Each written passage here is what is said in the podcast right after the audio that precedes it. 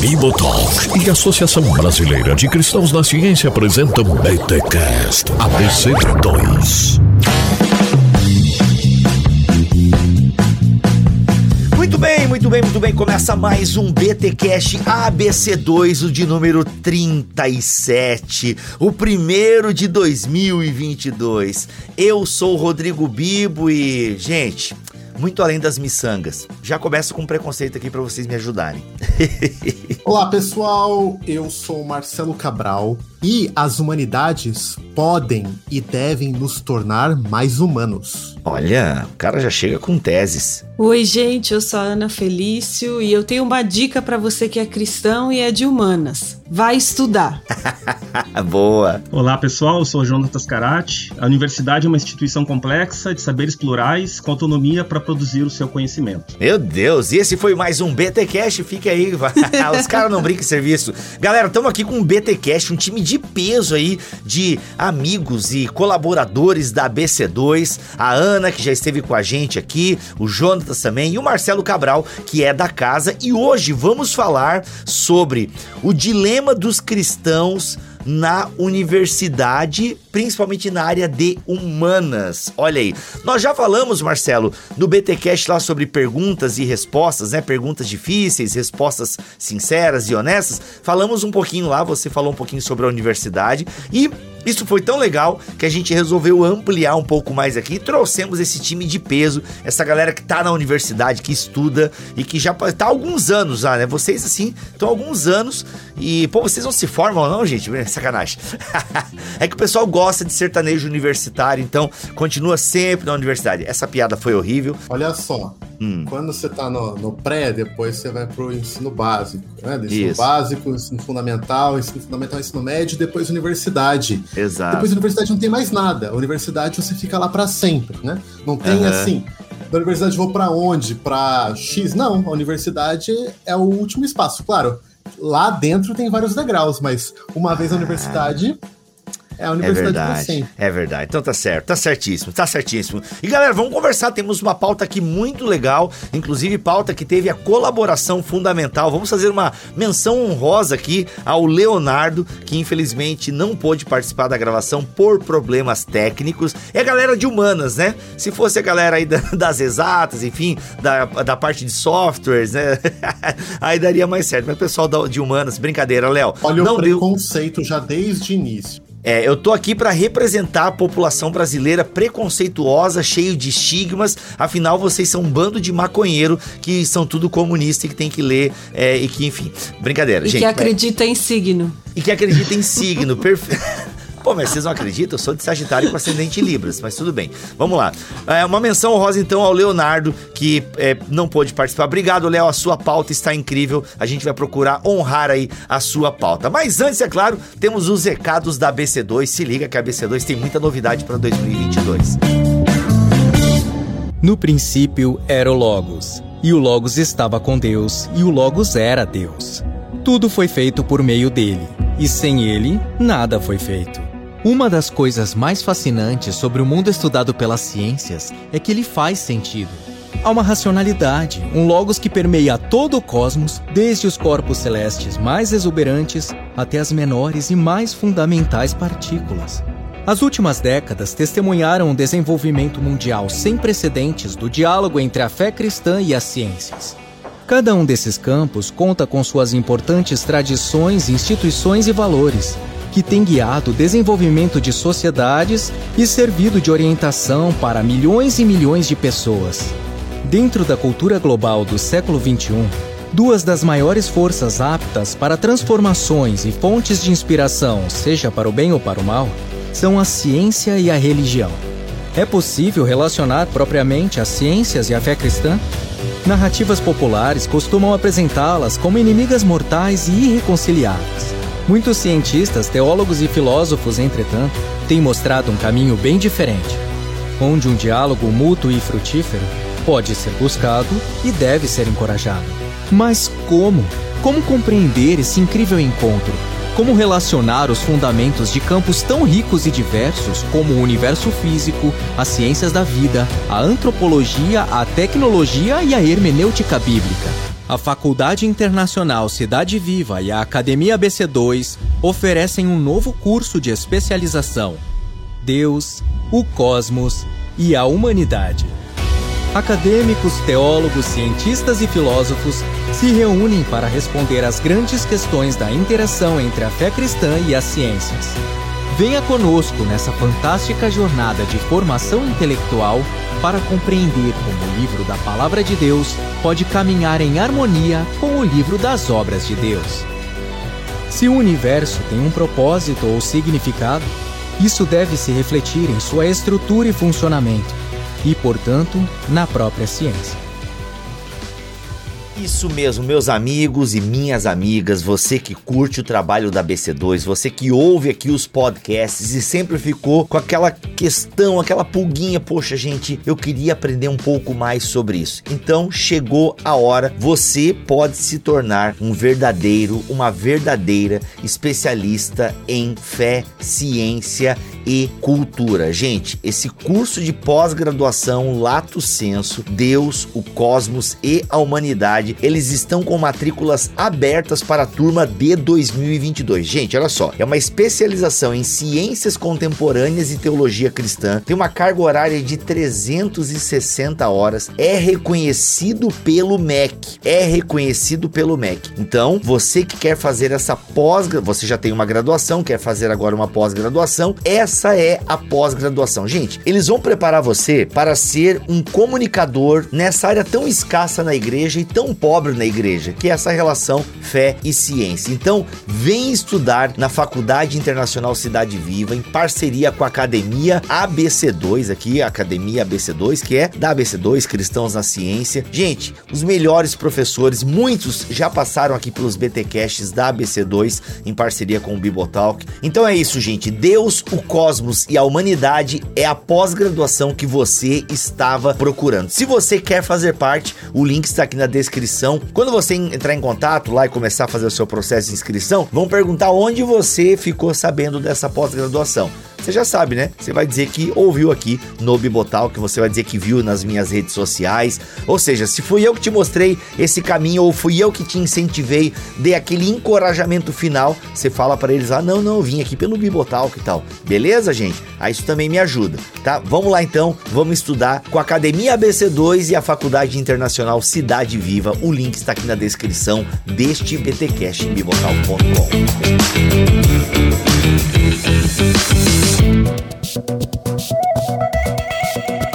Ô, Bibo, antes de começar a pauta, só quero lembrar: havia mais reformados do século XVI que acreditavam em astrologia do que pessoas nas humanidades hoje em dia. Olha aí, já começamos bem esse podcast, hein? Olha aí, com denúncias. É verdade, cara.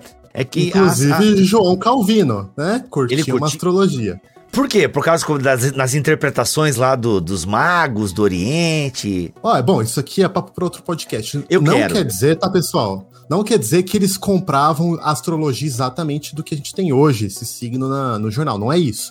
Mas a astrologia era uma das atividades científicas do século XVI, como a alquimia, como o estudo dos astros, entre outros. Uhum. Para eles era uma das atividades que Calvino, todo mundo curtia uma astrologia eh, em alguma medida. Então, então fica aí, fica aí para é, uma expectativa para um futuro episódio, ok? Astrologia, signos e reformadores. Já curti esse título aí.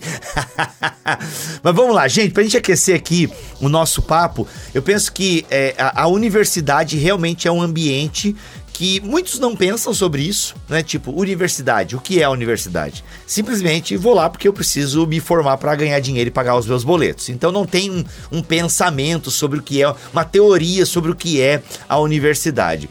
Outros já vão para a universidade cheio de preconceitos, porque ouviram falar que a universidade, a universidade é um antro disso, é um antro daquilo, principalmente no que diz respeito às humanidades, né?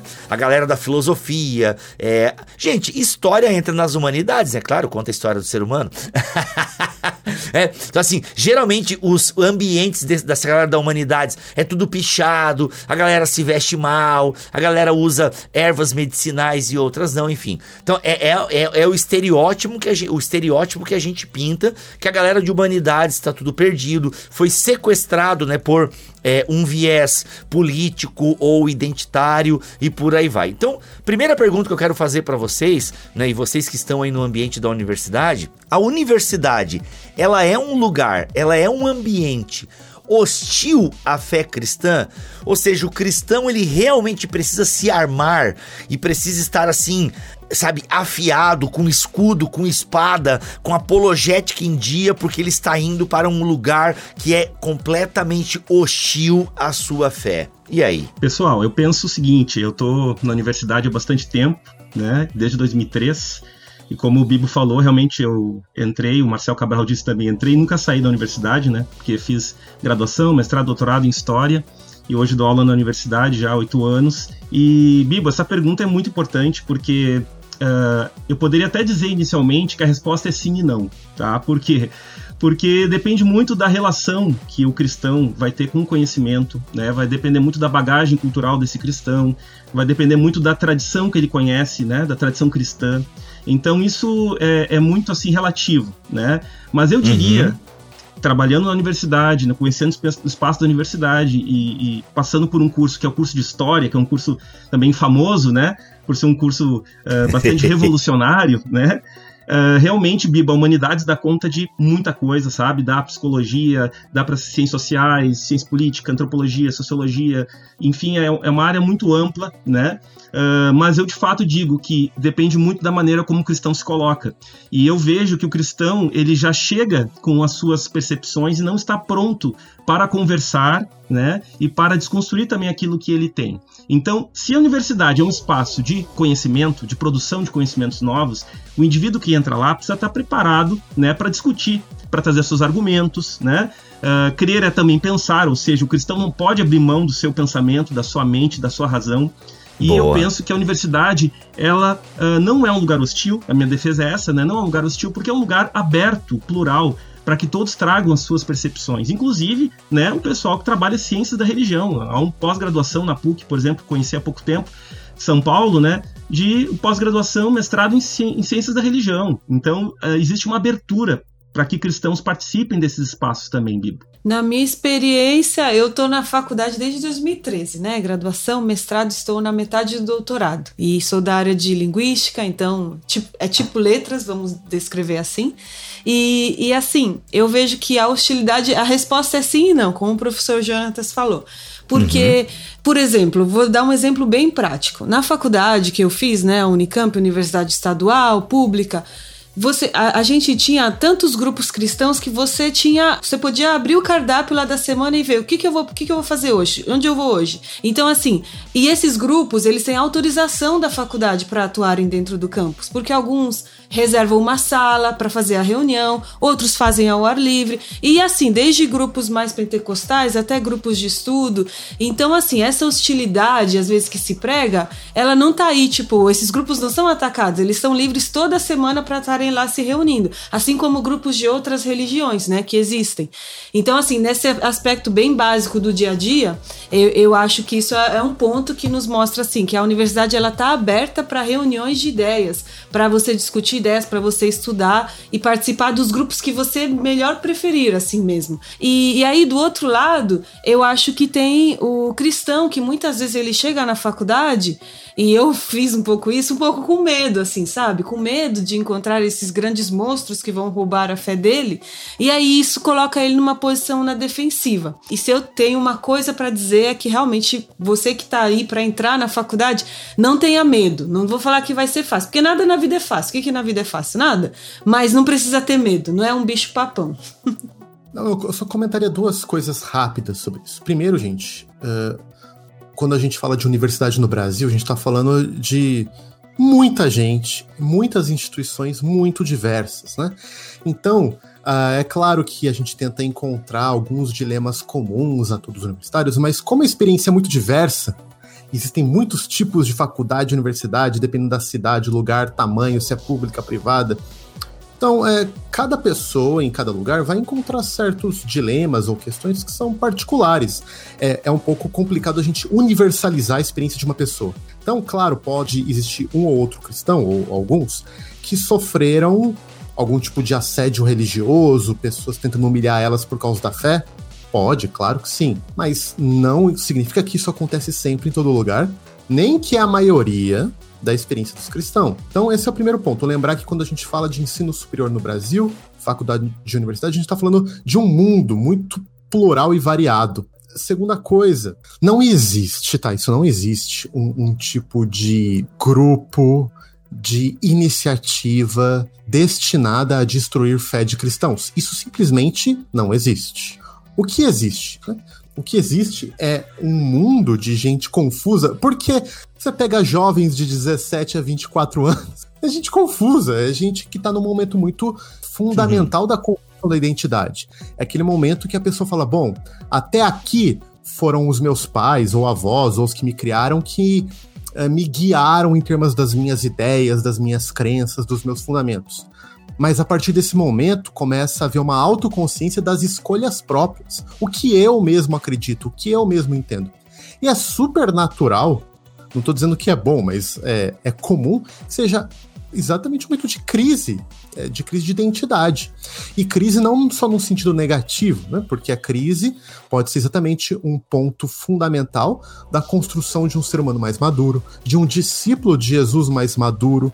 Então, é um momento de crise, e você está num, num ambiente cheio de jovens em crise, empolgados com hormônios, com ideias, com crises, com traumas, estão lá naquele caldeirão, não, vai surgir tudo que você pode imaginar tanto ideias fantásticas, amizades maravilhosas, pontes de ideias, pessoas, comunidades maravilhosas, até coisas chatas, traumatizantes, experiências ruins, possibilidades para fazer bobagem, besteira. Isso vai haver mesmo.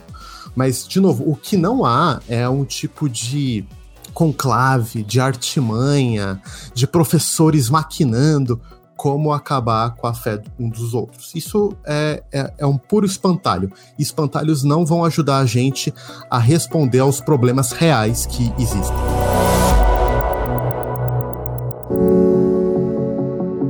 Galera, emendando então no que vocês estão falando aí, tem a questão que nós já discutimos aqui em vários BTcasts da BC2, mas eu acho que a gente sempre precisa falar sobre isso, que é a questão da secularização, né? Então assim, a questão da religião, das humanidades, ou seja, tem essa, vamos tirar o divino, o sagrado.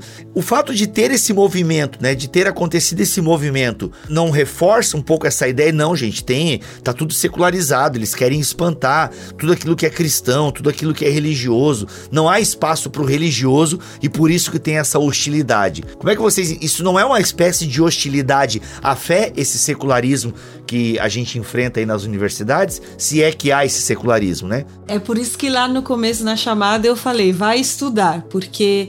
É, tá quando... bom, desculpa, poxa. não, não pra você, Bibi. Mas assim, se eu tenho uma mensagem na minha vida é falar, vai estudar. Hashtag porque... vai estudar.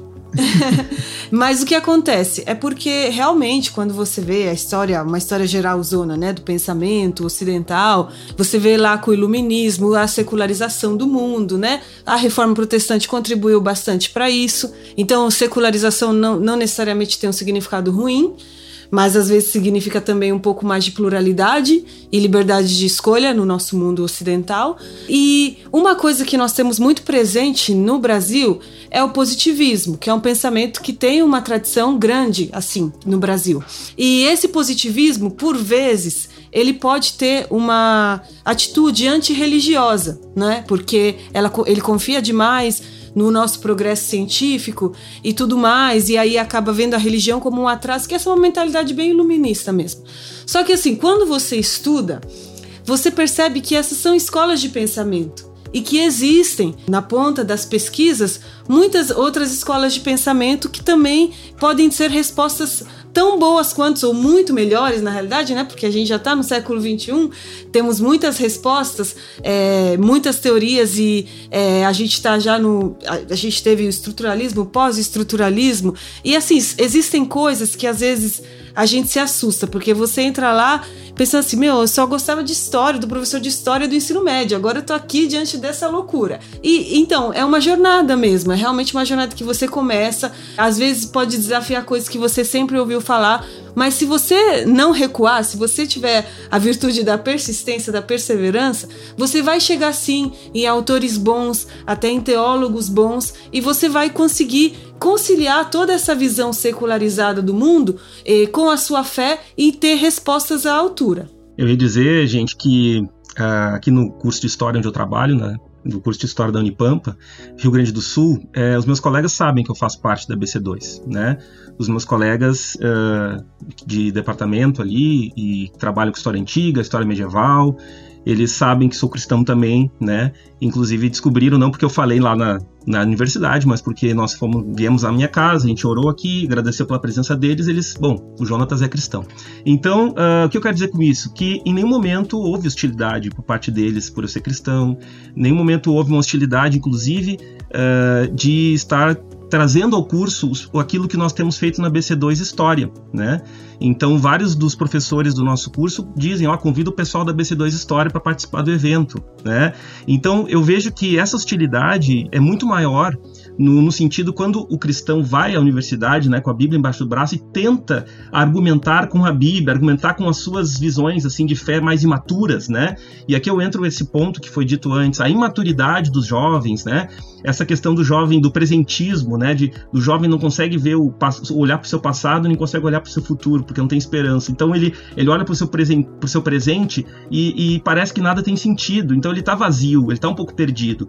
E aí ele chega para debater na universidade universidade sem saber quais são os princípios de debate na universidade, sem saber quais são os argumentos necessários, sem saber se posicionar. O que a Ana colocou é, é assim, ó, real, estudar, né? A gente tem hoje esse grande desafio dos estudantes conseguirem parar para estudar. Então eu vejo que essa pergunta, né, da hostilidade, ela depende muito do, de como o cristão chega à universidade e como que ele vai levar a sua fé também, a maneira como ele vai levar a sua fé. Eu estou lendo um livro agora, A Escola do Messias, né, do, do Igor Miguel, eu gosto muito no início ali que ele fala sobre uh, essa, essa convicção que nós cristãos, né, e essa, esse desejo de nós cristãos de conhecer, né, é, mas é também para todo mundo. Todo mundo tem desejo de conhecer, né? E às vezes é, eu acho que falta um pouco de visão, de horizonte, né, para os cristãos, para conhecer, para expandir o seu conhecimento, para conhecer novos autores, para ler literatura clássica, para, enfim, né? Eu acho que eu também consigo ver Deus em várias obras de literatura que eu leio, né? Então eu penso que essa maneira, a interação da fé com a ciência, para mim é uma das respostas que pode explicar por que que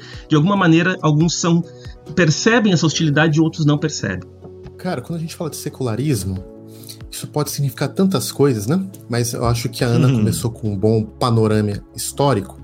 E, de fato, quando a gente olha para a história eh, das universidades públicas brasileiras, elas vêm um pouco nessa nesse processo da universidade não mais como um âmbito confessional para formar cristãos, mas para formar seres pensantes autônomos, e veja, não autônomo no sentido que às vezes a gente acha ruim, a pessoa isola, não é isso. Mas pessoas capazes de pensar, de analisar criticamente textos, ideias, de propor é, suas próprias teses. Então, a, a, não, nas universidades públicas brasileiras, não, você não vai lá ter um curso de teologia para te formar é, com certas doutrinas cristãs fundamentais. Então, se você quiser dizer que isso é um resultado do secularismo, ok, é, é provável que seja mesmo, tá? Agora tem, um, é, agora tem um outro lado, que são as experiências individuais dos estudantes, particularmente. Então, veja, contar duas histórias rápidas. Primeira, quando eu entrei no meu curso de economia, que foi minha primeira graduação. O que acontece, meu? Moleque lá, 18 anos, no meio de outros moleques de 18 anos rapidamente a galera sabia que era cristão. O que, que eles pegavam no meu pé? Porque eu não ia atrás das meninas. Ó, oh, Marcelo, olha aquela menina lá dando bola pra você, por que você não vai atrás dela? Eu falei, não, gente, eu não, não é assim que eu me relaciono com as mulheres, né? E ficavam me enchendo o saco. Eu fazia parte do time de futebol. E, cara, todos os, tudo que a gente imagina da galera de futebol era aquilo, tá? Só falava bobagem e ficavam me enchendo o saco manhã, tarde e noite, porque eu não ia, não ia pra festa. Quer dizer, até ia pra festa, mas eu não ia pra festa pra ficar beijando menina, nem pra ficar bêbado. E ficavam me enchendo o saco. e alguns enchiam o saco demais. Cara, cê, é chato? É. era um negócio que me, eu ficava bravo, às vezes ficava, tá? Agora deixa eu contar uma segunda história. Eu já estava como missionário meu, na minha segunda graduação, agora em filosofia, e como missionário da CEL lá no Unicamp. Ó. Primeiro dia de aula, começo a conversar com outro calor da filosofia. Ele olha para mim assim, de repente, depois de cinco minutos de conversa, fala assim: Você é cristão? Eu falo, eu sou. Cara, ele põe as duas mãos no rosto, abaixa e balança a cabeça assim, eu não acredito. Eu pensei, ele fala, tipo assim, eu pensei que aqui na filosofia eu não ia encontrar é, gente maluca que nem você, gente é, atrasada. E a gente ficou conversando por duas horas, tá? Olha aí, cara. A gente foi, foi almoçar junto e ele ficou me questionando. Mas, cara, você acredita que Deus existe? Né? E eu explicava, ele só põe a mão na cara, cara e balançava. Agora veja, Bibo, o que, que isso Caraca. aponta? Existem muitos estudantes ateus, anticristãos? Claro que existem. Existem vários que vão caçoar ou debochar da nossa fé? Existem. Agora, ao mesmo tempo, nessas duas horas de conversa, eu pude falar do evangelho para esse cara. Ele não tava totalmente fechado, tava conversando. Ele tava achando que era maluco, mas ele ficou por duas horas conversando comigo. Na minha experiência de economia, eu contei isso no começo do ano. Ao longo dos meus anos, eu pude evangelizar vários colegas da minha sala, inclusive alguns se tornaram irmãos em Cristo e são irmãos em Cristo até hoje. Inclusive, encontrei um deles semana passada. Então, veja, é claro que existe esse ambiente de muitos achar que a fé é coisa de trouxa, de atrasado, mas ao menos isso qualquer lugar que você for hoje em dia, não só universidade, né? Vai sair com a galera do trabalho no bar depois, o pessoal tá, vai ter lá a galera que você vai achar que você é trouxa, se não for chavecar as amigas, você tá bobão. Isso vai ter em qualquer ambiente. Mas veja, o que eu quero apontar é, a faculdade é sim um lugar em que cristãos fiéis vão encontrar espaço para compartilhar sua fé, para nutrir sua fé e para testemunhar Jesus Cristo.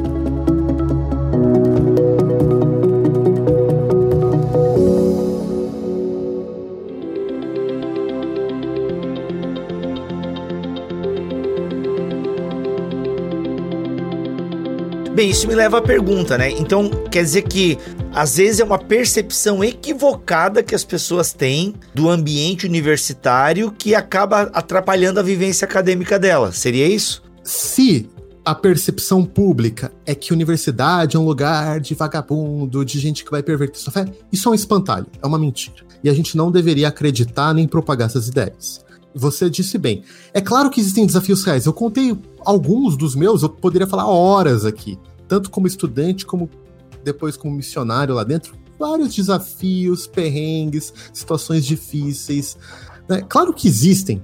A questão é, isso não impede um cristão de ser fiel. Isso não impede, como a Ana falou, de se conectar com outros cristãos. A universidade é um lugar pulsante para movimentos cristãos evangélicos.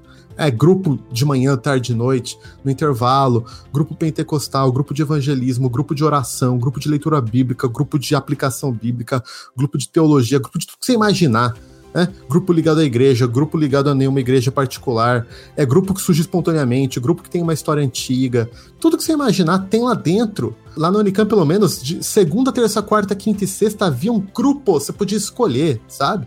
Então, conexão com outros cristãos não era só uma possibilidade, mas era a realidade de qualquer cristão que quisesse. Tava lá você não estaria sozinho. E formar modos inteligentes, criativos de testemunhar fé, eu posso contar. Quando eu era missionário lá, Bibo, na Unicamp, teve um momento que eu tinha 11 grupos por semana não cristãos, sem contar grupo de discipulado. Olha! E gente querendo conversar sobre Bíblia, sobre Deus, né? O que não tem espaço, eu acredito, é para uma atitude meio impositiva, né? Você querer aquela, aquele evangelismo de tentar empurrar Jesus goela abaixo, de tentar fazer pregação pegadinha, de tentar é, enganar a pessoa. Oh, gente, vem aqui na, na, minha festa e de repente tem uma pregação lá. As pessoas não gostam. Elas gostam de coisas. pegadinha. é, isso tem muito, né? Ah, vai ter uma festa legal, vem, gente. De repente é uma pregação, uma festa evangélica. Isso a gente tentou e deu muito errado. Muito errado. Então, o que tem espaço é para o fluxo de ideias. Se você for honesto com a sua própria fé, amar Jesus, se conectar com outros cristãos, você vai encontrar mil e uma oportunidades para proclamar o Jesus que a gente ama. Legal. Se nenhum de vocês tiver complemento aí nessa fala do Marcelo, né, essa questão da percepção equivocada, é, até, Jonathan, no nosso off-topic aqui, você falava, né, do, até de uma ideia que você tinha. Acho que agora caberia um pouco desse seu, daquela sua ideia lá de trazer um perfil. Te dou 3 minutos e 38 segundos. Valendo! a pergunta é sobre a universidade é um lugar hostil à fé, né? Mas tem outra pergunta, é o que é a universidade? Boa. O que se faz na universidade? É, como ela funciona? E uma coisa que é importante dizer logo de início é que a universidade no Brasil é algo muito recente. Na verdade, a educação no Brasil, como algo público, é muito recente. Então, a gente tem o Ministério da Educação em 1930, a gente tem as primeiras experiências de universidade em 1920, 1930. E o que, que, eu percebo? Eu percebo que a universidade ela é um lugar que chega no Brasil, ela, ela é um espaço que vem de um modelo muito, muito aristocrático, modelo muito elitista. A universidade chega no Brasil para atender a poucas pessoas, né? Ou seja, não é para atender as massas, né? Não é, é para atender uh, a escolarização do Brasil inteiro. A universidade, quando ela chega, ela chega com uma concepção uh, alemã, né? No modelo alemã de universidade. E o que, que é interessante disso? É de perceber que a universidade ela chega no Brasil e ela de alguma maneira ela vai sendo criada não a partir das suas próprias experiências ou adaptações ou percepções do que é uma universidade no Brasil, mas um pouco dessa reprodução, da busca de uma reprodução de uma universidade europeia. Isso aconteceu não só na universidade, né, mas aconteceu também em todo o espaço escolar, assim. Então, por que eu quero dizer isso? É que durante muito tempo a universidade era um espaço uh, para poucas pessoas. A universidade, durante muito tempo no Brasil, era um espaço para poucas pessoas. E aí uh, ocorre um fato importante. Ali no início de 2000, 2002, 2003, nós temos uma expansão das universidades no Brasil. E essas, essa expansão das universidades é uma expansão que oferece agora o ensino superior, né, gratuito, público, de qualidade, para uma população maior. Então a gente tem a partir de 2002, 2003, ali no governo Lula, a gente tem uma universidade popular surgindo, né? Então bem diferente daquela universidade da década de 20. Então eu quero dizer isso porque aonde eu quero chegar? Eu quero chegar que tem muitas pessoas que fazem críticas, desmerecem a universidade, porque também há uma questão de espaço de poder, um espaço de ocupação. Então as pessoas também acabam levando essa, esse, esse, preconceito da universidade, universidade pública, né, e todas essas expressões preconceituosas da universidade, sem saber como funciona a universidade, sem saber qual é o espaço que faz uma universidade, porque essa universidade no Brasil ela tem mudado de cara. A universidade brasileira ela tem mudado sim. E o que acontece também é que a universidade passa por um momento muito difícil de orçamento. Né? Então, aqui desde 2014, nós temos a universidade pública tendo cada vez menos orçamento para lidar com questões complexas, até com o ensino remoto.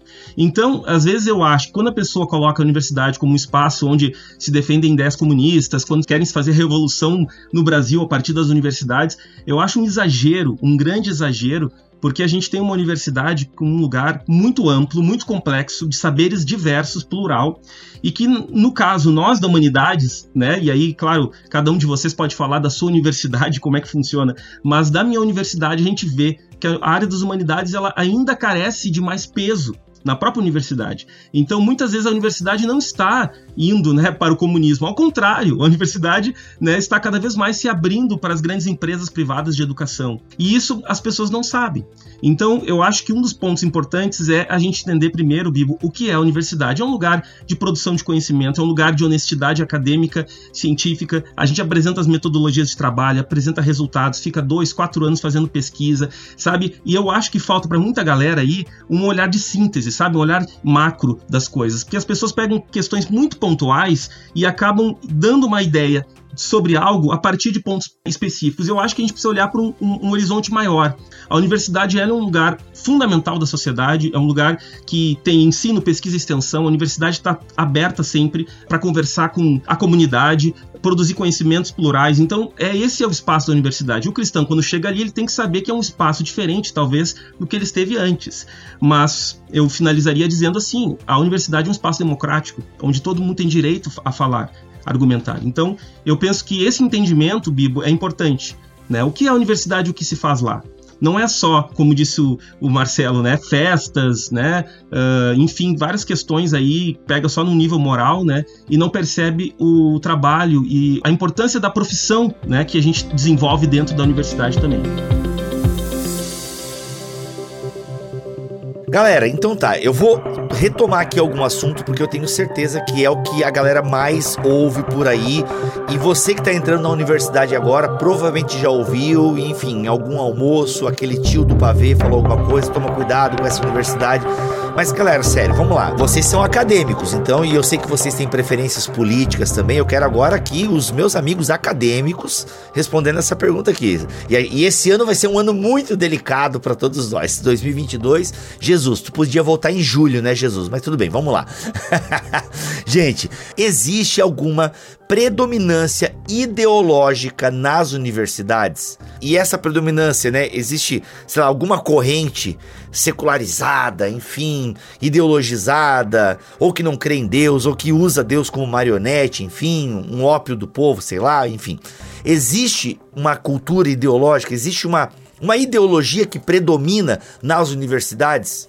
Eu, retomo essa pergunta, eu já fiz ela de outra forma, mas Ana, nos ajude a entender para ficar bem claro de uma vez por todas. É, a sensação que eu tenho, assim, é, às vezes acompanhando as notícias, ouvindo uma pessoa aqui, uma pessoa lá, elas acabam formando a nossa opinião e a nossa opinião acaba sendo míope, né? Não sei se é a, a expressão míope aqui cabe, mas porque a gente forma a nossa opinião a partir de uma coisa aqui, a, a partir de pontos de vista que não dizem respeito ao todo da realidade que, que eu quero? Eu vou trazer, por exemplo, aqui, Ana.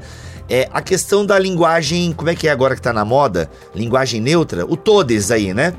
Então, essa discussão, a gente não, eu não discutir aqui linguagem neutra e tal, mas é como tu é da área da linguística, eu imagino que é uma parada que você deve ouvir. A sensação que nós de fora temos é que não. A galera da academia quer, porque é o que tá aparecendo aí, não. Tem universidades de teologia exigindo trabalhos acadêmicos em linguagem inclusiva. Esse negócio da linguagem inclusiva não parece uma parada ideológica de um grupo minoritário que faz muito barulho? A sensação que eu tenho é esse. Assim, às vezes ouvindo vocês falar, cara, cê, né, eu acho que vocês estão falando de um ideal, porque parece que essa galera aí tá dominando as discussões, os debates e e estamos todos ferrados, né? Nossa, Bibo, que bom que você fez essa pergunta, porque a minha área de formação é linguística. Diferente do que muitas pessoas pensam, a linguagem neutra não nasce na academia, mas de grupos sociais específicos em sua militância particular. No caso, contra as discriminações de gênero. O que acontece na academia é que os linguistas estudam essas propostas e há diversos posicionamentos. Alguns estudiosos são mais entusiastas dessa linguagem e a consideram como se fosse uma evolução da língua iniciada por movimentos sociais. Outros, apesar de reconhecer as demandas desses grupos, acabam sendo um pouco mais céticos porque analisam a viabilidade dessas propostas do ponto de vista linguístico. O papel do linguista é estudar a língua, como ela se apresenta, e não ditar regras sobre ela, mas discernir quais seriam os padrões naturais do sistema linguístico de cada língua. Isso é bem diferente da gramática tradicional. Eu já li alguns estudos que acabam mostrando como essas propostas de gênero neutro ainda estão aquém do que o sistema linguístico do português permite ou aceitaria. Eu começaria a falar linguistiquês agora, se eu começar a explicar tudo. Mas o fato é que essas propostas de gênero neutro são oriundas de grupos sociais e na academia existem debates altamente qualificados sobre o assunto, diferente do que acontece nas redes sociais ou na mídia, onde há de um lado aqueles que querem transformar isso em lei coisa que nenhum linguista comprometido com a ciência faria, pelo menos pelo que eu aprendi do que é linguística. E ou aqueles que tentam salvar a língua portuguesa sem sequer saber como funciona uma língua natural. Enfim, Bibo, você vê que muitas questões que se tornam cruciais no grande público, no debate público, é, são tratadas de maneira científica na academia e com os ânimos bem menos acirrados e com mais ponderação do que do lado de fora. Entendi. É muito importante, pessoal, tentem acompanhar aqui. A Ana fez para mim um panorama perfeito. Mas deixa eu colocar um, uns detalhes a mais nesse quadro, porque quando a gente fala aí de predominância teológica, de linguagem neutra de gênero, ah, será que isso está na universidade? O que a gente quer dizer com isso? A gente quer dizer que nos corredores nas repúblicas dos estudantes eles estão falando sobre isso? Ou a gente está querendo dizer que os professores formalmente estão dando disciplinas para inculcar isso nos estudantes? Ou a gente está dizendo que a maioria das publicações nos jornais acadêmicos estão agora definindo essas teses? O que a gente quer dizer de predominância teológica, de imposição de linguagem neutra? O que a gente quer dizer? Gente, o que a Ana disse é muito preciso. Em termos do ensino formal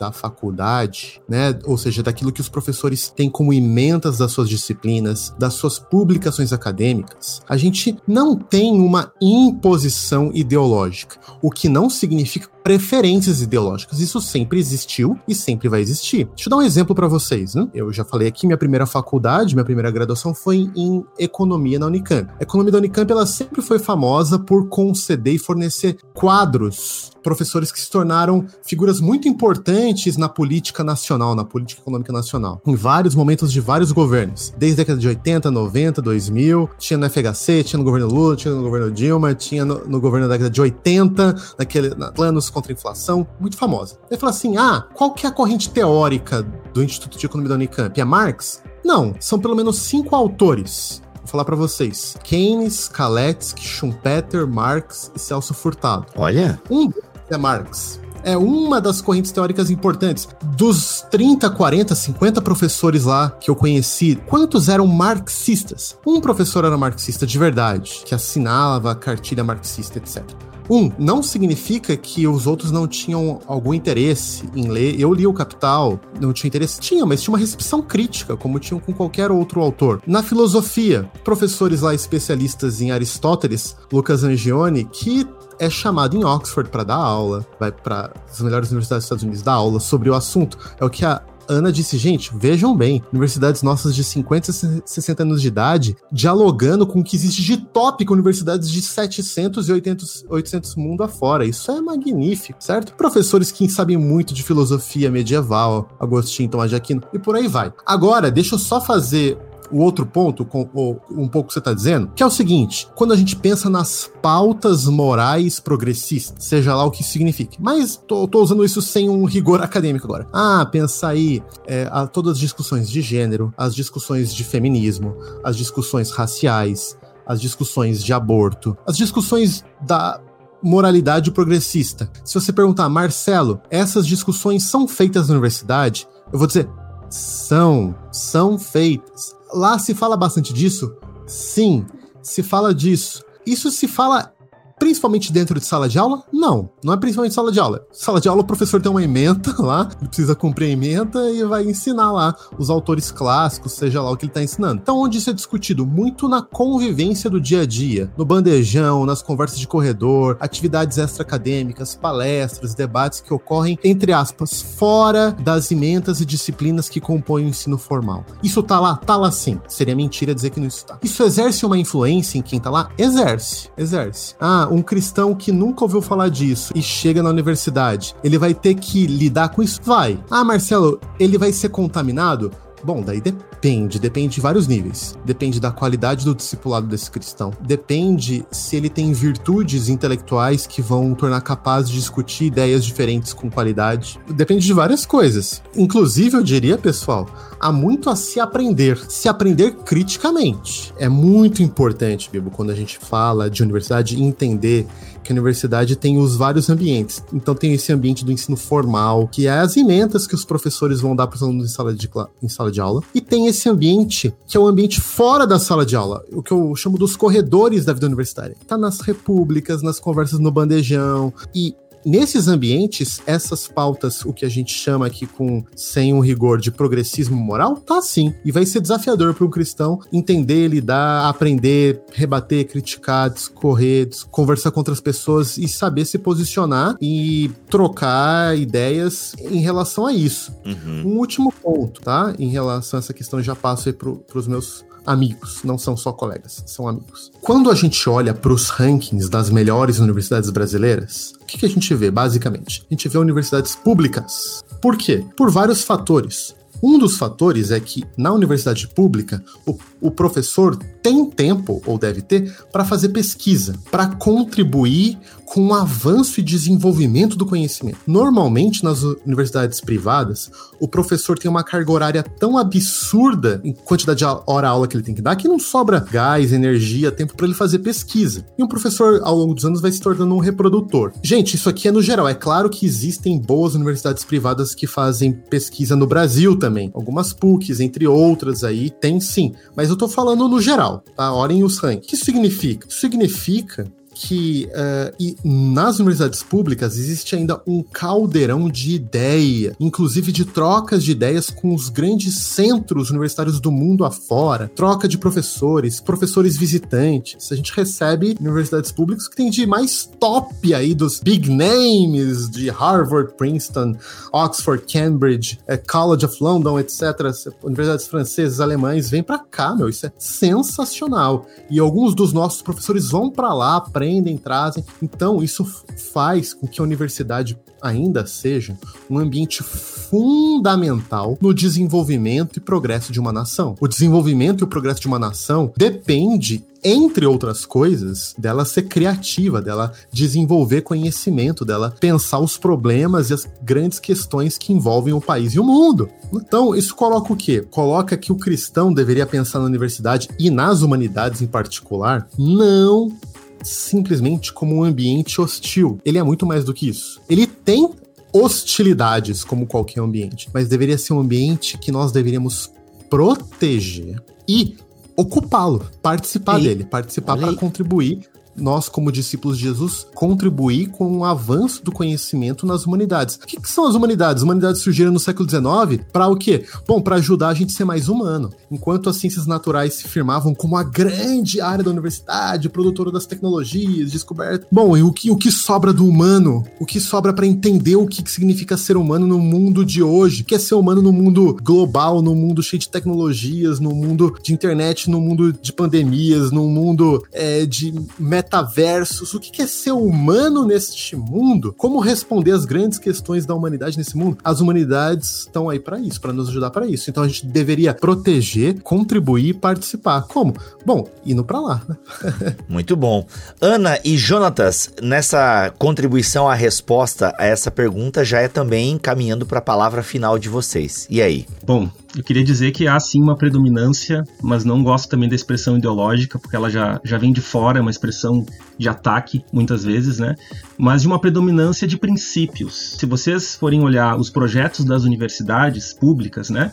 Vocês verão que há princípios em comum. Princípios de transparência, princípios de ética, de democracia. Então, para mim, isso é muito mais importante do que colocar né, num ping-pong aí de partido político. Eu acho que a universidade ela já está estabilizada no Brasil no sentido de instituição social com seus princípios muito bem estabelecidos. Qualquer reunião que é feita numa universidade tem ata. A ata é pública, qualquer pessoa pode ler o que é debatido numa universidade. A universidade é transparente, é honesta nas suas pesquisas. Quando o aluno não tem condições, o orientador vai lá e diz: olha, teu trabalho não tem metodologia, não tem teoria, tu vai ter que fazer novamente a disciplina. Então, eu que estou dentro da universidade, observo tudo isso. Né? E digo que a universidade, para além de predominância ideológica, ela tem predominância de princípios. E aí, como é uma fala mais ou menos final, Bíblia, eu só queria dizer o seguinte: eu tenho aprendido muito com algumas pessoas, alguns estão aqui, inclusive, né? O Marcelo e a Ana são pessoas que eu tenho escutado podcast com eles, tenho né, lido coisas do Igor Miguel, da Vanessa Belmonte, uh, li recentemente Confissões de Agostinho. E, gente, eu fico às vezes constrangido, porque nós cristãos, nós realmente temos o grande privilégio de conhecer a Deus, conhecer a sabedoria de Deus, o conhecimento pleno, o conhecimento superior, e nós deveríamos nos dedicar mais a isso do que fazer críticas vazias, críticas inconsistentes, fake news contra a universidade pública, contra a humanidades. A gente deveria conhecer a Deus, conhecer a Deus com o nosso intelecto, com a nossa razão. Existem coisas de Deus que nós aprendemos não só pela parte sensorial, mas também espiritual, mas também cognitiva. Então, eu queria deixar aqui para todos aqueles que estão entrando na universidade, aqueles que têm algum receio da universidade, de questão né, de hostilidade, não vejam por esse sentido, não vejam por essa linha. Vejam que vocês podem fazer o que o Marcelo coloca, questão de trocas. Quanta coisa a gente aprende na universidade, quantos autores bons a gente conhece, quanta coisa a gente pode trazer para nós mesmos e, e pensar a nossa fé. Então eu tenho essa percepção que a nossa interação na universidade precisa ser uma interação eh, de diálogo com a universidade, diálogo com o conhecimento, diálogo com a pesquisa e muito respeito, assim como o Marcelo falou, a Ana também, quero colocar aqui exatamente a minha fala, assim, muito respeito à universidade, à pesquisa e ao conhecimento que é produzido ali dentro. Olha aí. E aí, Ana? Eu queria, para as minhas palavras finais, deixar uma palavra assim de encorajamento, né? Para todo mundo. Vai que... estudar. Não, para todo Além dessa, mas para todo mundo que está entrando ou que está na fase. Eh, se você vai estar tá no vestibular, né, pronto para entrar, é, realmente não desista daquilo que você acha que o estudo ele, ele é muito motivado pelo nosso amor ao conhecimento. Geralmente quem faz humanas faz por amor, né? Porque por outros motivos não vai dar muito certo. Então, assim, o meu. O. Essa foi a real, gente, desse podcast. Aí, ó, coach de fracassos. Mas o, o meu incentivo é que você realmente continue, porque vai ser uma jornada desafiadora por tantos motivos, seja eles intelectuais, emocionais, mas continue e também é, não fique sozinho nessa jornada. Você não precisa estar sozinho nessa jornada. Às vezes nós sofremos tanto por pensarmos que nós somos os primeiros a terem aquela dúvida, a terem aquela pergunta. Talvez você seja o primeiro na realidade da sua igreja local, na realidade da sua família, mas existe sim uma comunidade intelectual de cristãos, por exemplo, a ABC2, mas até mesmo os grupos que você vai encontrar na sua faculdade e para você não desistir nessa caminhada, para você ter verdadeiros amigos na fé e pessoas mais experientes que você que na hora vão poder ou te dar um abraço ou te dar um livro para você ler, para você não se perder. Então é mais ou menos isso que eu queria falar. Nesse exato momento estou filmando o cabelo do Marcelo e vou jogar uma enquete no Instagram. Estamos gravando sobre exatas ou humanas?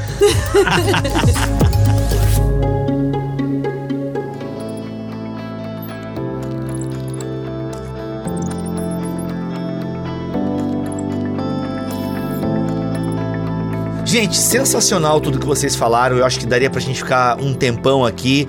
É, eu agora, eu adoro criar programas na minha cabeça, porque a gente não teve a participação aqui do Léo, né? Ele participou tão ativamente do nosso grupo e tal, e não pôde participar. E eu fico pensando como seria o programa se o Léo estivesse aqui, né? Como seria a participação do Léo, as colocações do Léo. Então, Léo, receba o nosso carinho aí. E quem sabe, né, Léo? A gente, esse ano, tem muita coisa pela frente, se Deus quiser assim permitir. E você pode. Porque, Léo, teve coisa que você botou na pauta aqui que a gente gente não sabia falar, Léo. Então aí, mano, ó, você ia dar umas colaborações legais aí. Quem sabe a gente possa voltar a, a você pode vir aqui, né? A gente acerta os detalhes técnicos e você vem falar aí do os paradoxos de Marsden. Ó, que da hora. Aliás, os meus amigos aqui sabiam falar, mas não com tantos detalhes como você colocou na pauta aqui. Então, muito legal. Então eu fico criando esses programas alternativos aí. Mas, gente, para caminhar pro final, sensacional tudo que vocês falaram.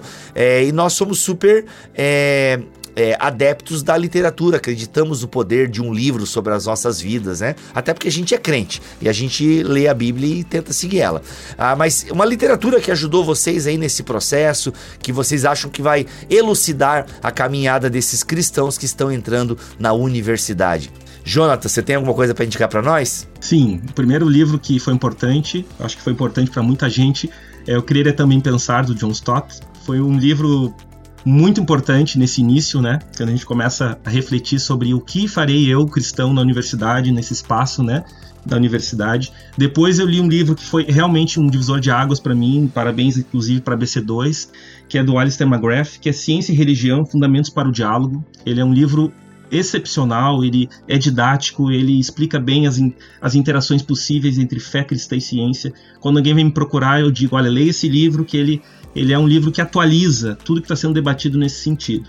E um livro importante, Bíblia, que eu queria indicar, que tem sido importante para mim também, fortalecido a minha fé e a minha fé em, em Cristo e a, a, minha vida de estudos, é o livro do Igor Miguel, A Escola do Messias, Fundamentos Bíblico-Canônicos para a Vida Intelectual Cristã. Olha! Ambos da editora Thomas Nelson Brasil. Essas duas obras, essas últimas que eu citei, são muito extraordinárias e eu indico para vocês. Mas alguém tem alguma literatura? Eu queria indicar sim um livro que é da BC2 que foi muito bom para mim, acho que vai ser bom para um estudante de humanas, que é Territórios da Ciência e da Religião do Peter Harrison, em que ele faz uma um apanhado, assim, ele faz uma história é, sobre a relação de fé e ciência desde a antiguidade clássica até a Reforma Protestante um pouquinho depois. Então, é, você vai ver nos períodos da história que a gente conhece, que a gente aprende lá na escola, é como que a ciência e a fé se relacionavam. Será que a relação sempre foi de conflito? Será que não? Então, é muito legal esse livro porque ele te dá um panorama é a partir do qual você pode ver onde você está inserido, onde seu curso está inserido nisso e, e também você vai poder identificar alguns mitos que às vezes a gente acredita sobre ciência e religião ao longo da história e aí desbravar aí seus, seus estudos. Olha, muito bom,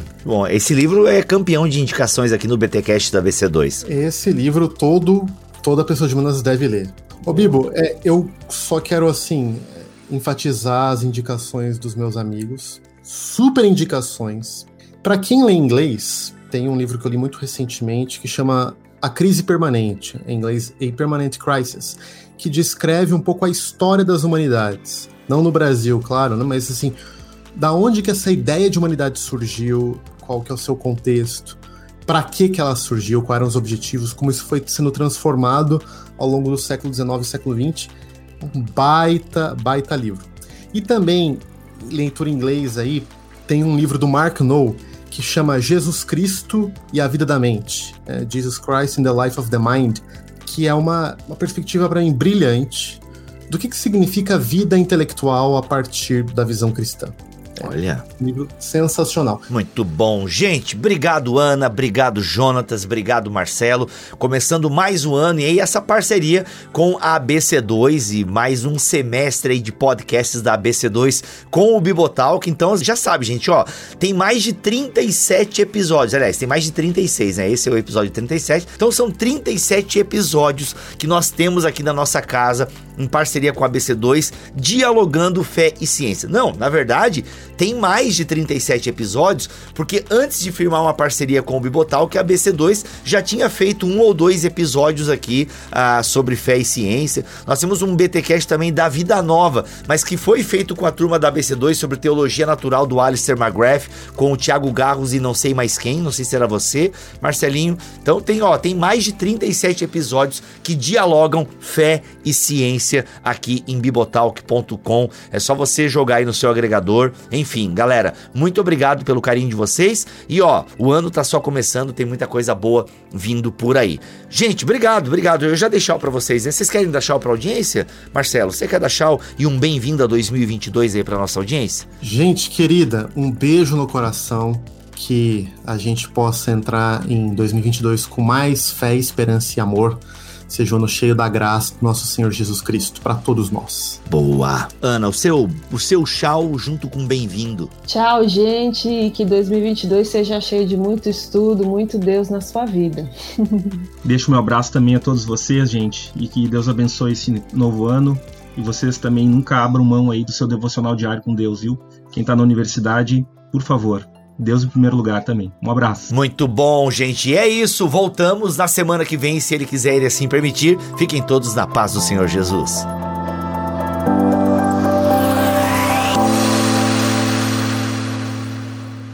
Este podcast foi editado por Bibotalk Produções.